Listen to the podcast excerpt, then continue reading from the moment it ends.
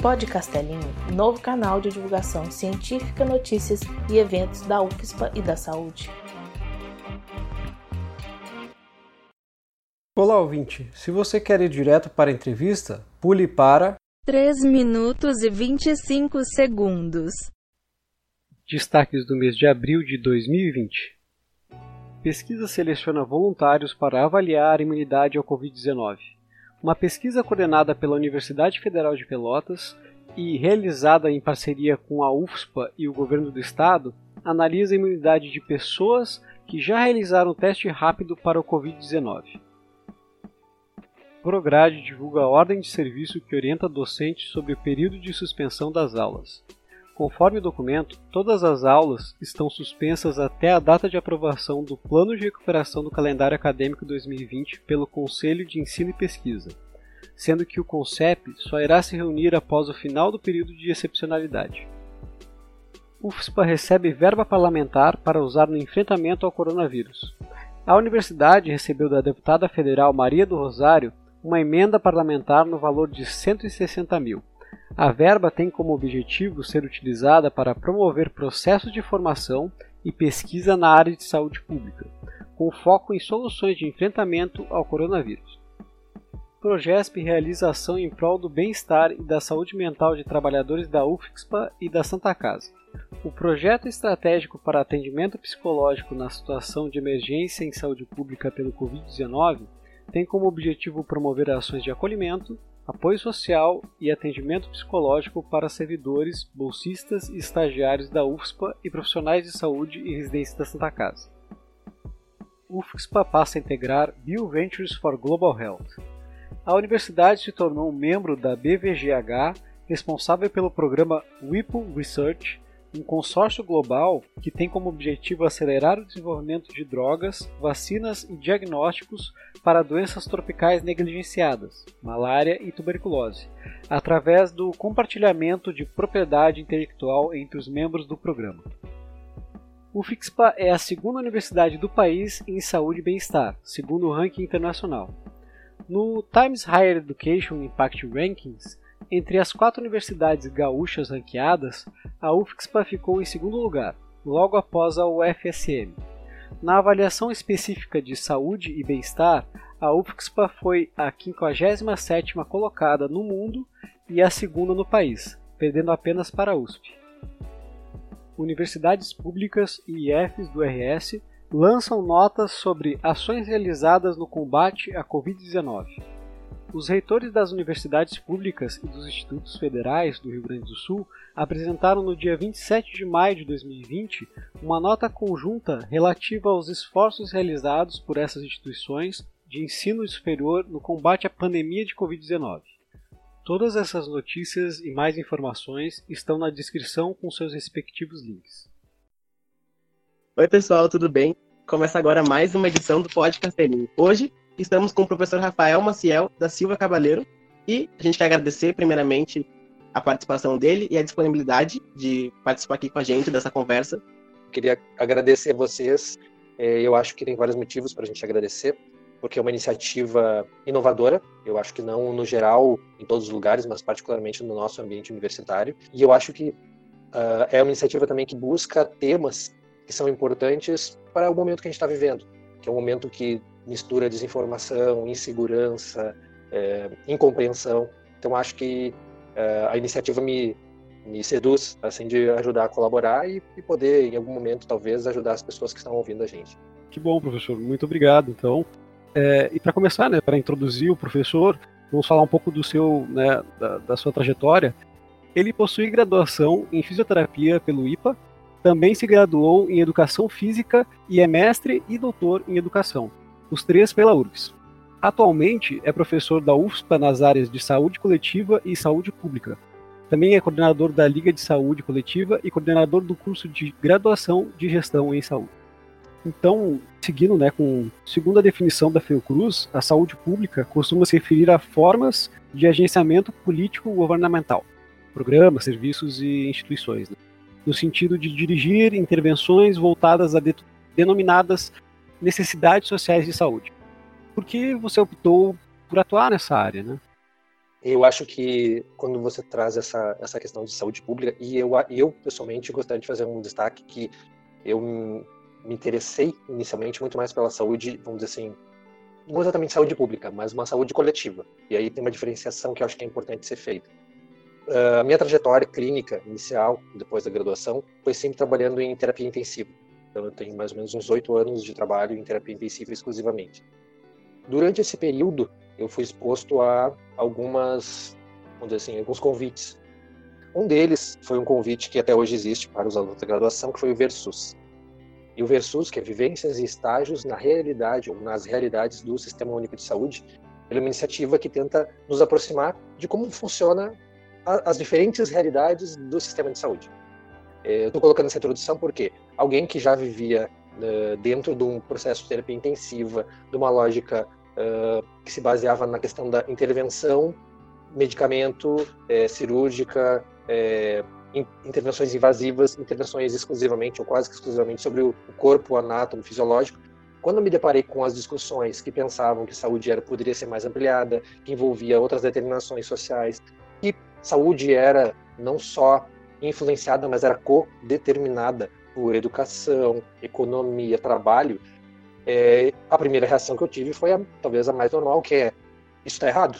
Não pode ser assim. Se eu passei muitos anos de formação sendo ensinado que saúde era o tratamento biológico de doenças, como esse monte de gente disse que isso é o contrário?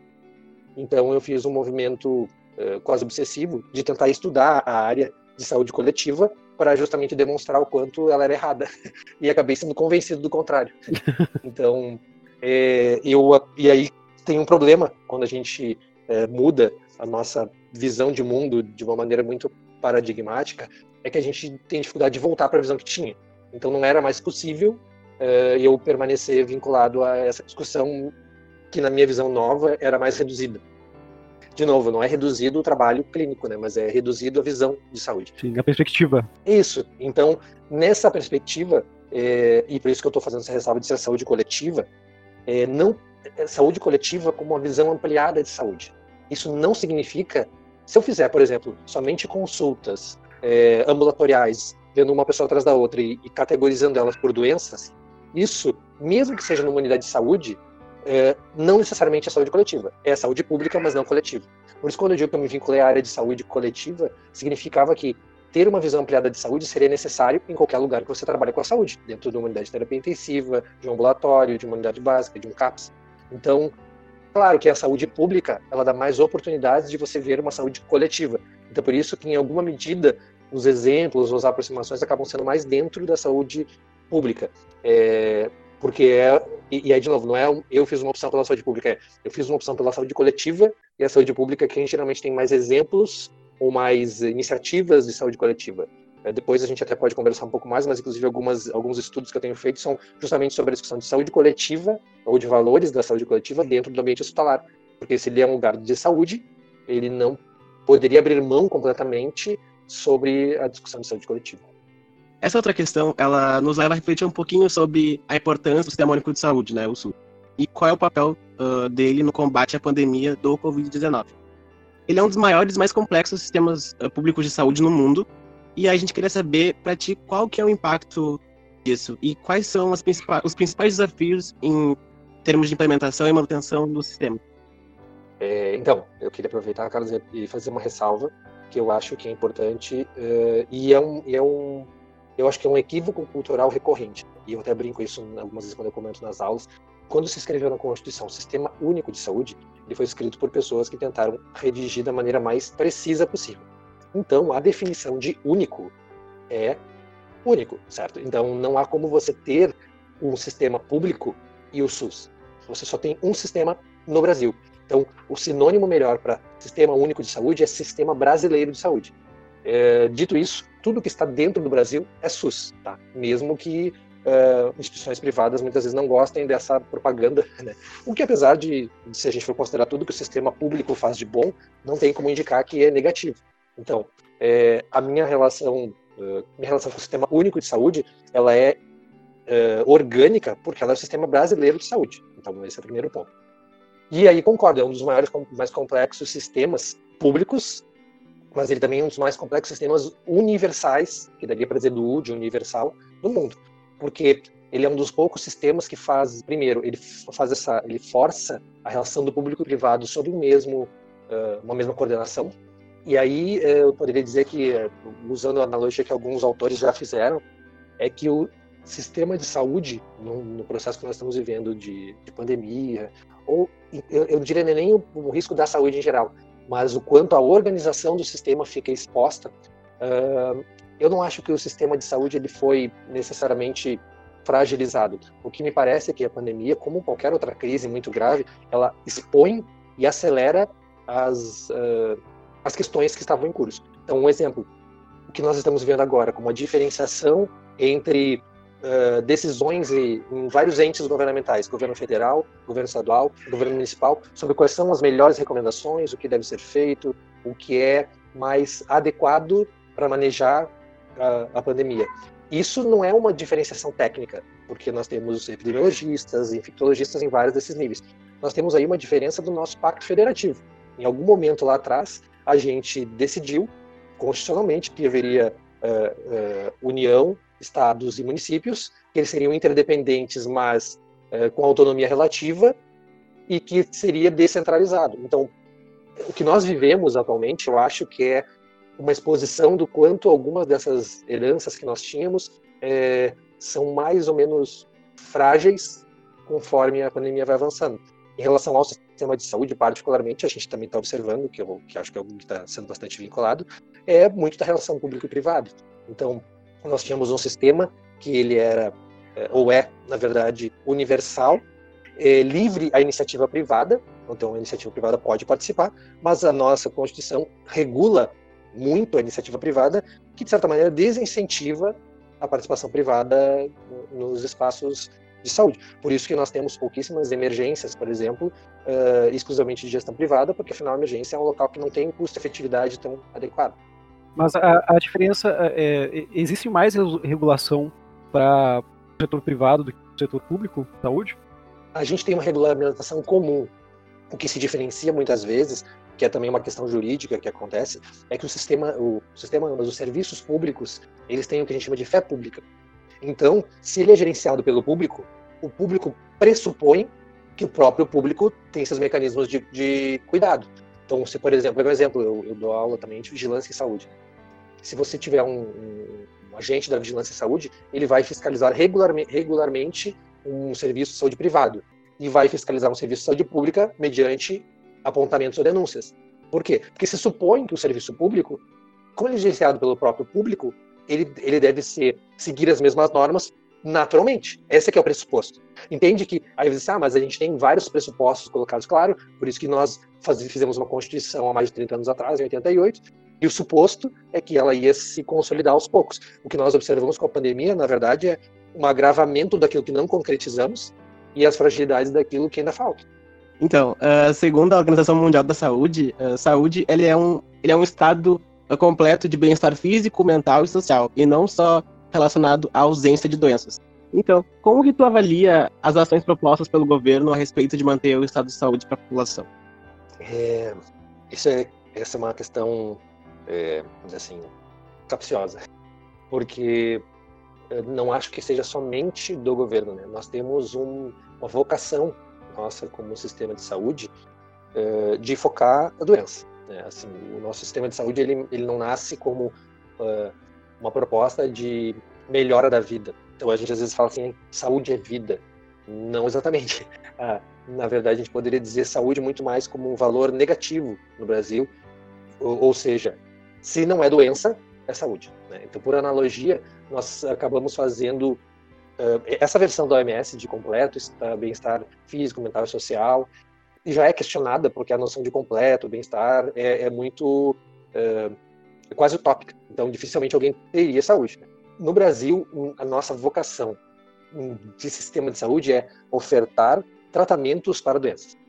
O que não é errôneo e não é equivocado, porque nós tínhamos até então um perfil bastante eu diria que nós tivemos um perfil bastante antigo de adoecimento, então doenças infecto-contagiosas, ainda temos em algumas regiões de maneira bem importante, mas doenças infecto-contagiosas, é, várias doenças evitáveis, com saneamento, com, com cuidados mais básicos.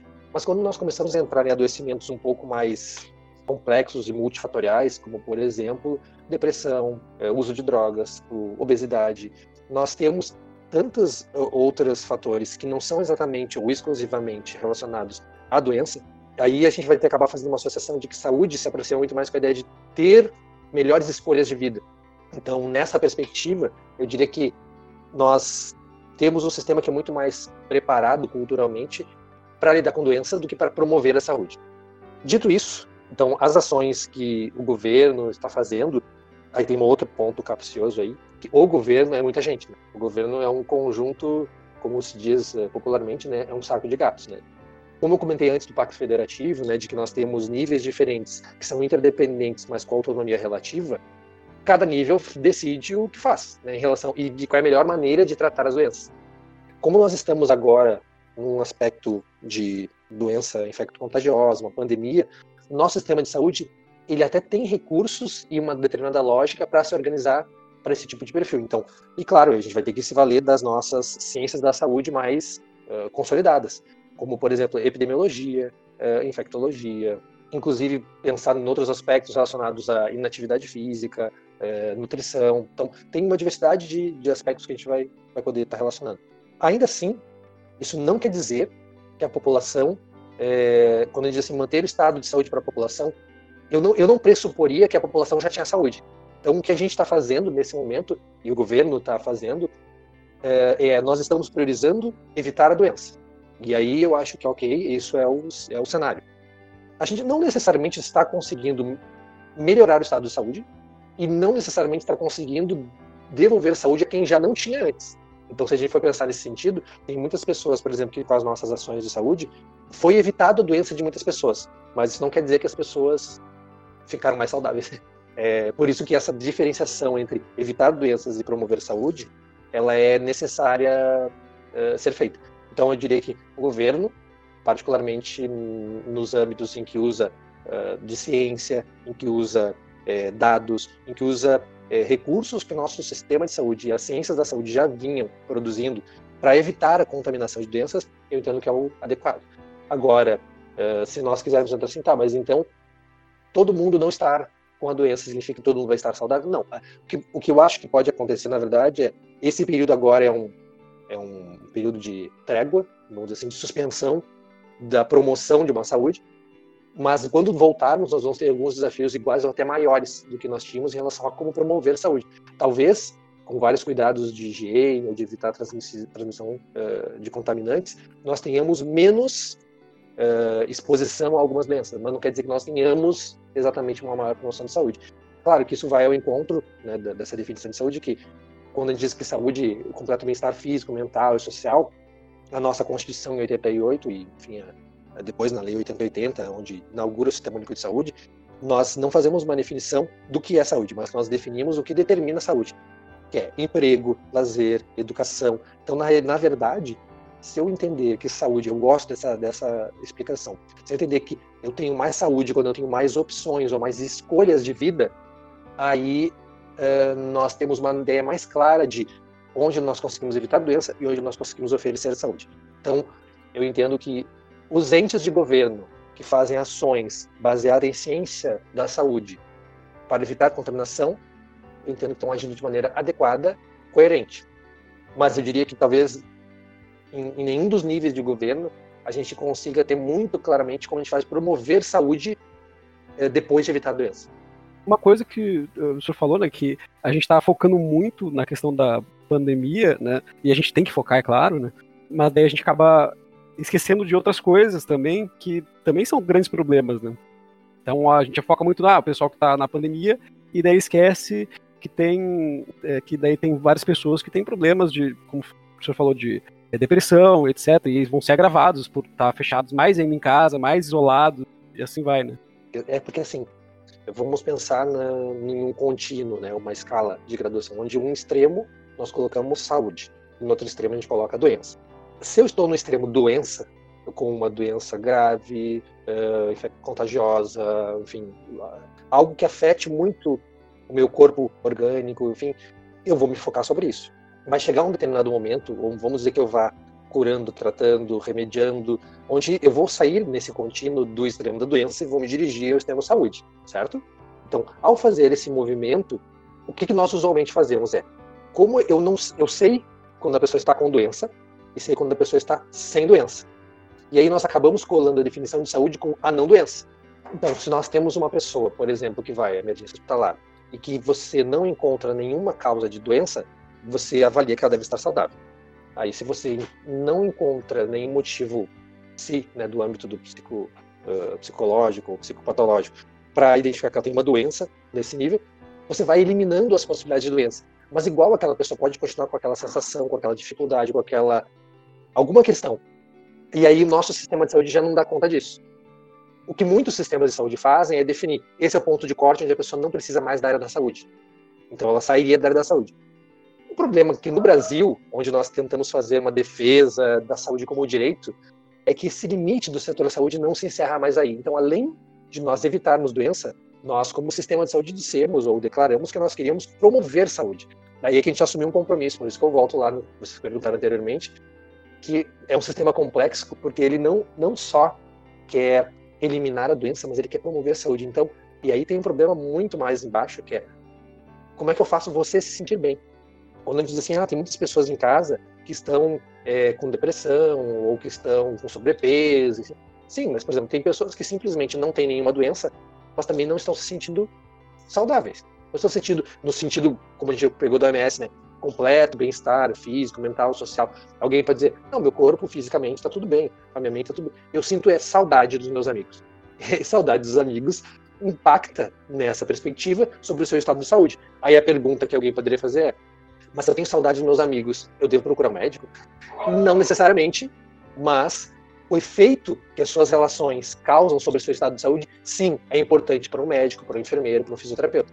Então, nós não vamos usar tudo para tratar as pessoas, mas eu dizer que algo não faz, não diz respeito a cuidar da saúde das pessoas, é uma redução da ideia de saúde mais radical. Então, quando eu digo aquele extremo mais radical é como eu faço para a sua vida ser melhor? E aí uma das alternativas que tem sido estudada, discutida é quanto mais as pessoas têm é, liberdade e oportunidade e ampliação das opções de escolha, mais saudável elas são. Existem diretrizes e princípios que regem o Sistema Único de Saúde, que às vezes não são muito conhecidos, porém, em função da atual pandemia, estes acabam sendo exemplificados em ações. Né? O senhor poderia é, citá-los e falar brevemente sobre. Então, eu acho que essa questão de princípios de diretrizes, eu, eu sempre gosto de dar um, um exemplo é, que ajuda a gente a fazer uma, uma diferenciação entre princípios de diretrizes. Né? Uma delas é diretriz, ela remete a uma, a uma questão muito mais operacional, né? Como você faz, como você uh, implementa, como você operacionaliza. Né? E os princípios, é, eu, eu gosto de brincar com a analogia de você vai a um, a um comércio qualquer de máscara, né, nesses dias, e aí você recebe o troco. Quando você recebe o troco, o troco ele vem a mais. E aí um colega diz para você assim: fica com esse troco a mais, não tem problema. E você diz assim: não, eu preciso devolver, porque vai contra os meus princípios. Então, a ideia de princípios são quais são os valores que você acredita para implementar as diretrizes. Então, se a gente pensar no sistema de saúde como um sistema de saúde que tem uh, uma intenção de mudar a lógica de saúde, ele já tem, por natureza, muito mais princípios do que diretrizes. Então, os princípios do Sistema Único de Saúde, nós temos uma lista de, de, de princípios, né?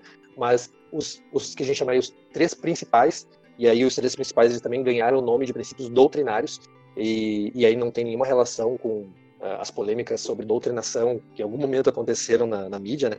mas eles são doutrinários por quê? Porque fica difícil você defender um sistema de saúde único, universal e brasileiro, considerando saúde como direito, se você não compartilha desses três valores. E os três valores são universalidade, universalidade no acesso, ou seja, o sistema de saúde tem que ser para todos. Todo mundo que está no território brasileiro tem direito a acessar o sistema de saúde. Por isso que também é um dos poucos sistemas de saúde no mundo onde um estrangeiro, estando no Brasil, tem acesso ao serviço de saúde. Porque nós é, entendemos na nossa Constituição e no nossa, nas nossas diretrizes da Lei 8080 de que acesso universal é um direito imperativo a equidade na oferta, ou seja, é, daí cabe fazer a diferenciação de equidade e de igualdade, isso já foi dito em alguns, algumas, algumas uh, publicações, inclusive, porque igualdade supõe que você oferece igualmente para todos, né? É, a equidade, ela oferece proporcionalmente. A igualdade, ela talvez fosse um valor maior uh, no Brasil se nós tivéssemos uma, uma proporcionalidade de onde a população parte. Então, como nós temos uma população que não só é diversificada, mas que também está em lugares diferentes socialmente, econômica, é, em termos educacionais, em termos de trabalho, não tem como aplicar o princípio de igualdade. Seria como se eu dissesse em uma sala muito grande, onde tem pessoas mais à frente e mais atrás, e eu acenasse com uma nota de 100 reais e assim, olha, essa nota eu vou oferecer uma condição de igualdade. Ela é de quem pegar primeiro. Mas a gente já sabe, por natureza, de que quem está na frente chega mais rápido que quem está atrás. Então, a equidade ela acaba sendo um princípio doutrinário, porque se você não acredita que existe uma desigualdade inerente na sociedade brasileira, que você precisa oferecer proporcionalmente, fica difícil você compartilhar do, do sistema único de saúde. Integralidade da atenção. Integralidade da atenção significa depois que você deu acesso a todos e que você ofereceu proporcionalmente, você vai considerar todas as necessidades da pessoa. Considerar não quer dizer que você vai resolver, mas o exemplo que eu, que eu comentei. Se a pessoa por exemplo, teve a luz cortada. E por causa da falta de luz, ela tem outros problemas, que inclusive é, de saúde mesmo. Por exemplo, ela perde o horário do medicamento, ela fica depressiva. Eu não vou levar em conta fazer uma prescrição de um medicamento que a pessoa está sem luz, necessariamente. Mas se eu sei que a falta de luz vai interferir para que ela tenha uma condição de saúde, a integralidade da atenção significa que você considera essa como informação relevante. E aí você, ah, mas aí eu não sou preparado clinicamente para resolver isso. Isso faz com que o sistema de saúde ganhe braços que ultrapassam a clínica. Por isso, nós temos áreas que envolvem educação, serviço social, ambiente escolar. Então, eh, nessa perspectiva, dentre os diversos princípios do sistema de saúde, esses três seriam talvez o que eh, precisariam ser mais reforçados e que muitas vezes precisam ser relembrados, porque a gente não pode esquecer que o Sistema Único de Saúde ele não é só um sistema que organiza serviços de saúde, ele é uma proposta ele é uma, uma proposta cultural e social de saúde para o Brasil. E tendo esses princípios, aí, se a gente entendeu a lógica, as diretrizes elas são menos difíceis da gente é, entender. Porque, bom, se eu compartilho esses valores, a pergunta seguinte é como eu faço isso. E daí o sistema de saúde, né, como organização, ele tem três diretrizes principais, que é a descentralização, a descentralização significa que o sistema de saúde não pode ficar centralizado não só como ente de governo, ou seja, não pode toda a saúde estar concentrada no governo federal, por exemplo. Ela tem que ser responsabilidade em vários níveis e ela também tem que ser descentralizada para perto da, da população, para perto das pessoas. Então, nós temos que sair das grandes capitais, sair do litoral, onde a gente permanece regularmente investindo em serviço de saúde, sair do hospital para as periferias e assim sucessivamente. Além da, dessa diretriz, nós temos também a diretriz de participação popular, que é uma diretriz polêmica, porque na verdade, quando a gente chama de participação popular, na verdade, nós estamos colocando a população para colaborar na decisão também do sistema de saúde. Então, diferente de um sistema educacional onde nós temos especialistas que decidem qual é o melhor, o sistema de saúde, desde o seu princípio, decidiu que é oferecer o que as pessoas precisavam na perspectiva das pessoas. Então eu posso achar todo mundo precisa de, uh, por exemplo, sei eu, uh, álcool gel para desinfecção de mãos. Mas alguém pode precisar de moradia.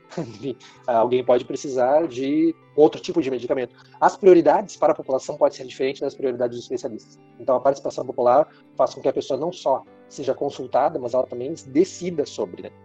E a última diretriz, que é a integralidade, ela se repete, porque a integralidade ela é uma intenção de colocar as necessidades na sua maneira de pensar, mas você também precisa fazer algo com aquilo. Então, o exemplo que eu citei da pessoa que tem a perda da luz, em algum momento, se eu recebo a pessoa, ela diz olha, eu, eu tô clinicamente, ela não vai usar esse termo, mas clinicamente bem, estável, mas o fato de eu estar sem luz está me gerando angústia, dificuldade. Bom, como eu, como profissional de saúde, posso ajudar a endereçar essa demanda? Talvez acionando um serviço social, talvez uh, encaminhando para o Conselho de Saúde, enfim, então, os princípios diretrizes, eu, eu gosto dessa, dessa separação, que ajuda a pensar quais são os valores que você compartilha.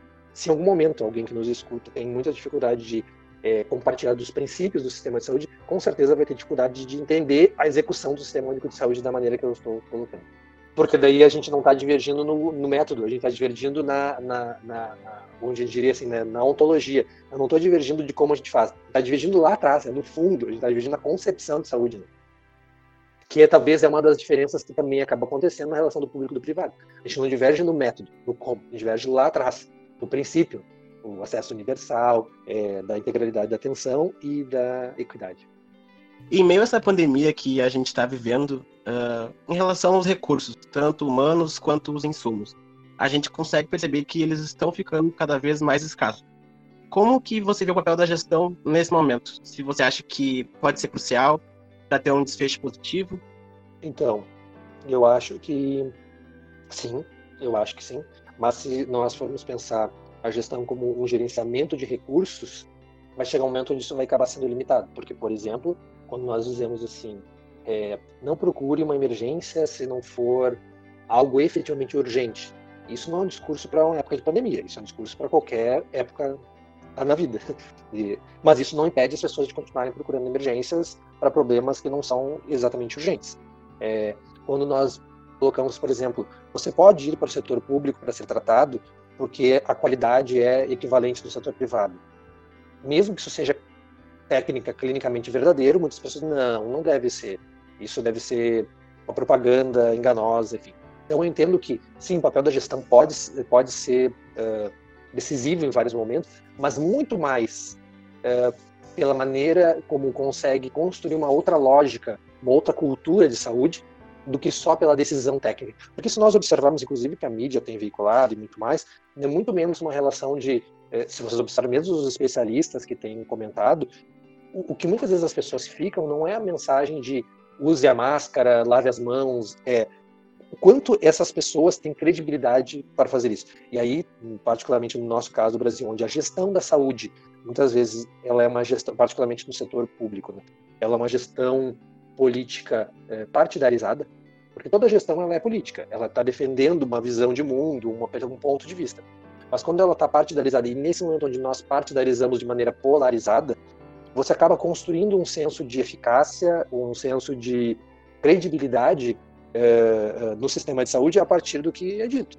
Então, por isso que lá no início eu fiz uma questão de fazer essa ressalva, de dizer sistema único de saúde inclui o público e o privado, porque se nós entrarmos nessa, nessa lógica de, de afirmar a separação, nós vamos criar, um, um, primeiro, uma separação que não é realista, pelo ponto de vista legal, e nós vamos induzir as pessoas a, a uma lógica de que, bom, se os gestores de saúde dizem que o melhor está no privado, que o melhor é tomar determinado medicamento, e, ou contrário, se dizem que isso é, não é uma doença real, que está tudo superdimensionado, a gestão ela vai induzir ao erro ou a equívoco e não vai colaborar com o sistema técnico na área da saúde. E tô, por isso que eu coloquei a gestão em saúde nesse momento, porque se a gente for pensar assim, a nossa gestão em saúde no Brasil, ela tem muitos técnicos, mas muitas vezes, ou a maioria das vezes, a gestão não é feita exclusivamente de maneira técnica. Por isso que quando dizemos os, os insumos são escassos, uma pergunta que eu teria que me fazer é, a gente precisa de mais insumos ou a gente precisa usar diferentemente esses insumos? Se faltam insumos, a gente entra num problema que daí não é só de gestão, é um problema inclusive de produção. Mas se a gente tem uma um problema que é de como eu uso esses insumos, e aí quando falo tantos recursos humanos quanto outros tipos de insumos, um exemplo que a gente poderia dizer assim, ah, faltam, por exemplo, profissionais da saúde, médicos, enfermeiros, técnicos de enfermagem para atuar próximo à pandemia no, no tratamento clínico. Mas se eu tenho, por exemplo, alguém que está em casa, é extremamente ansioso, e ele vai procurar um serviço de saúde porque, enfim, ele tem uma relação com a doença de medo e ele acha que lá ele vai ter e lá ele se contamina. Essa pessoa não pegou a doença e também não vai ter, ela vai virar um problema para falta de médicos enfermeiros, mas o problema dela é porque faltou outro tipo de outro tipo de ação, que talvez seja na área de saúde mental ou com profissionais de apoio social, enfim. Estou colocando isso para que a gente também possa pensar que, que a gestão em saúde ela é, tem um papel importante, mas porque não porque ela é exclusivamente técnica, é justamente porque a gestão em saúde no Brasil ela acaba associando um aspecto que é técnico uh, mas também um aspecto que é político, no sentido de construir uma visão de saúde. Então, é, né, nessa questão atual ainda, é, muitos epidemiologistas e infectologistas, virologistas, é, tanto aqui como mundialmente, recomendam a testagem em massa da população. É, a gente vê né, que isso está sendo um desafio Então, você acha que essa falta de acesso aos testes e até mesmo aos hospitais pode ferir o plano, o pleno usufruto do direito de saúde? E até que ponto, né, isso afeta a população? Então, eu acho que, primeiro, eu acho que assim, uh, se saúde é um direito, aí a gente vai ter que fazer uma escolha que vai, vai casar a discussão de saúde pública e saúde coletiva. Ela é um direito de todos, mas a gente, claro, a gente precisa entender que o sistema de saúde ele é um sistema uh, material, né? Então ele tem limitações, limitações uh, físicas, limitações orçamentárias, enfim. E nesse caso nós temos inclusive limitações de acesso aos equipamentos, aos testes, enfim. Se a gente for no critério mais rígido, sim, se a melhor uh, orientação é testar a população e a população não tem acesso a isso, sim, tem um direito que está sendo ferido.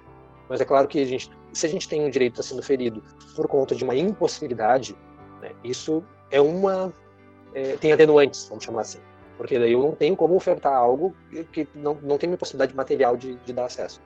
Agora, se por exemplo nós fazemos uma opção de não oportunizar isso, e isso gera um dano à população, isso sim é um, é um problema que pode, inclusive, incorrer, dependendo do grau, em crime de saúde pública. A, a, falta, e eu acho que tem uma questão importante, assim, quando a gente fala assim, acesso a qualquer tipo de, de recomendação, nesse caso a gente está falando da testagem, ou inclusive pode ser da, da oferta de medicamentos, do que for, ou mesmo, como está acontecendo em alguns locais onde a pessoa não tem acesso a um tratamento em terapia intensiva, um leito dentro de um hospital, no limite, sim, isso é, um, é uma restrição de um direito. Mas aí nós temos um problema que é se o direito é para todos, eu não posso dizer que aquele que acessou primeiro tem menos direito do que aquele que acessou depois. Eu acho que, voltando ao que eu comentei anteriormente, isso é uma exposição de um, de um processo histórico que já vem acontecendo. Aí vai dizer assim, ah, as pessoas não estão tendo acesso. Não é bem assim, né? Algumas pessoas, em algumas regiões, estão tendo uma restrição muito maior. Mas por quê? Porque elas já tinham uma restrição de direitos antes. Como nós falamos, por exemplo, região norte do Brasil, a região nordeste. Ah, mas faltam leitos. Não faltam leitos agora. As pessoas já não tinham acesso antes. O que, o que esse processo está fazendo é só deixar mais explícito um, um, uma diferenciação que já acontecia. Eu não sei exatamente qual seria a melhor solução para a gente pensar isso, né? mas o que eu poderia dizer assim, é, se eu for atuar de maneira radical, pensando na lógica de evitar a doença e de promover a saúde, é bom. A melhor recomendação é a testagem, certo? Eu tenho a condição de oportunizar a testagem para todas as pessoas, eu pessoalmente não teria dúvidas de que o melhor, respeitando esse direito da população, é fazer uma testagem em massa. Qualquer outra questão em relação a isso é uma certa concessão entre o máximo de saúde e o mínimo de doença. Então, eu talvez não vou estar oportunizando o máximo de saúde para a população. Então, como é que eu minimizo, vou usar a lógica do pessoal que usa no combate de drogas, né? como é que eu faço uma redução de danos, já que eu não consigo oportunizar o máximo de saúde, e aí sim, eu posso fazer. Só que eu preciso ter um cuidado e alguém pode dizer assim, tá, mas eh, a população pode querer ter acesso à testagem? Claro, tanto é que ela tem. Se você atualmente tem acesso financeiro, um plano de saúde, ou tem algum grau de eh, reserva econômica, você acessa um teste hoje em dia. Então, voltando ao que eu comentei anteriormente, o, o pleno usufruto do direito à saúde, constitucionalmente, ele já era restrito para algumas pessoas. Nós já não fazíamos acesso universal e não oportunizávamos o direito para todo mundo o direito era mediante possibilidades econômicas ou uma coincidência de fatores, né? Uh, então agora talvez a gente só esteja vivendo um aprofundamento disso.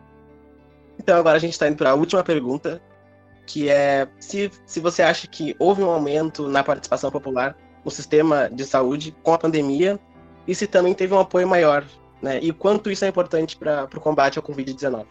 Então, eh, se a gente vai usar, eu a, participação popular, eu acho que, como estava lá nas diretrizes, né, participação popular, eu acho que em alguma medida ela sempre acaba acontecendo, porque a população ela quer uh, saber, ela quer opinar sobre isso.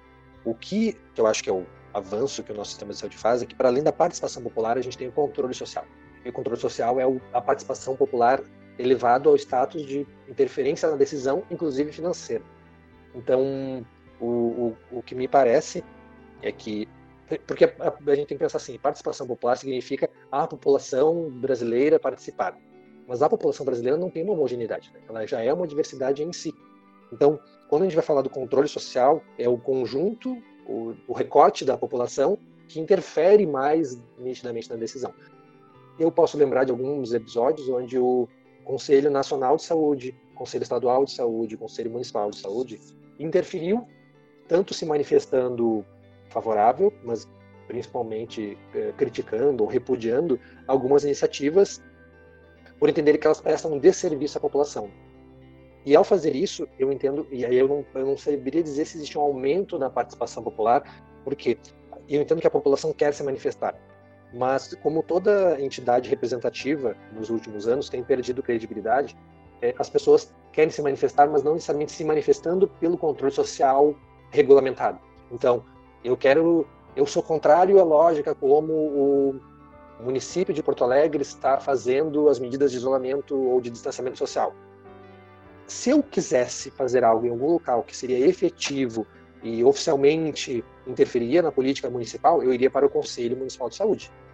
Mas, se eu não acho que os locais representativos me representam, as pessoas têm procurado aumentar a sua participação fora dos espaços formais. E daí elas entram enfim, mídia, Ministério Público, uh, redes sociais. Então, uh, eu entendo, aí uma avaliação muito particular minha, que sim, a população tem aumentado a sua participação no sistema de saúde, mas como ela entra muitas vezes em locais menos oficiais, eu acho que ela não consegue a escuta que gostaria.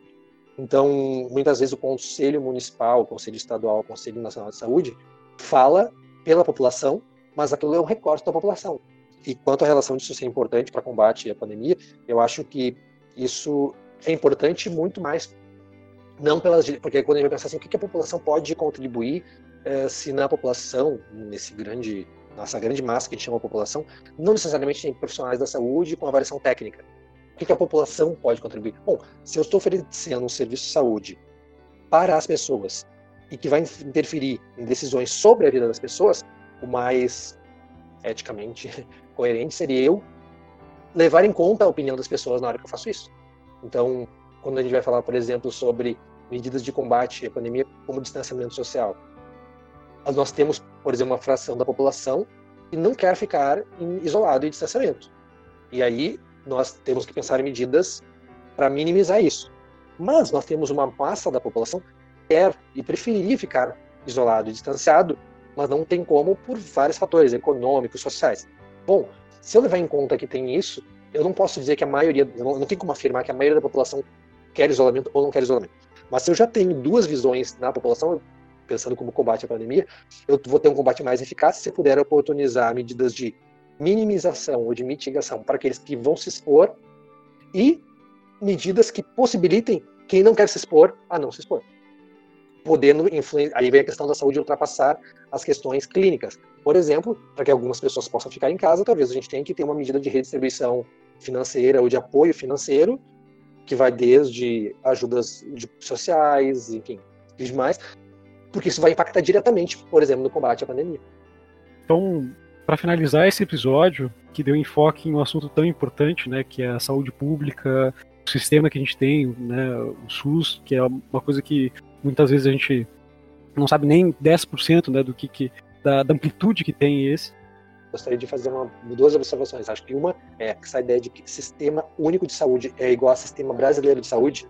E segundo, quando diz assim, ah, o quanto a gente não lembra dessas questões relacionadas a, a, a, ao sistema, talvez a mensagem mais importante é associar a saúde como um direito, mas também como um valor social. Gostaríamos de agradecer de novo a participação do professor Rafael Maciel da Silva Cavaleiro e também queremos agradecer a vocês, ouvintes, né, por prestigiarem nosso trabalho, o podcast é limpo. Cuidem-se, se puderem, fiquem em casa. Ah, também destacamos a nossa equipe, né, que sempre está por trás aí elaborando e, e, editando dos episódios. Então, uh, na pesquisa tem o Carlos Daniel Vieira e Michael Triaca Cunha. No roteiro, Ravena Maia e Laura Deringoski. É, na edição, Felipe de Assis Ribeiro e Vinícius Vicente Soares. E na locução, eu, Andreus Zibner Matos, e também o Carlos Daniel Vieira. Então, muito obrigado a todos e até mais.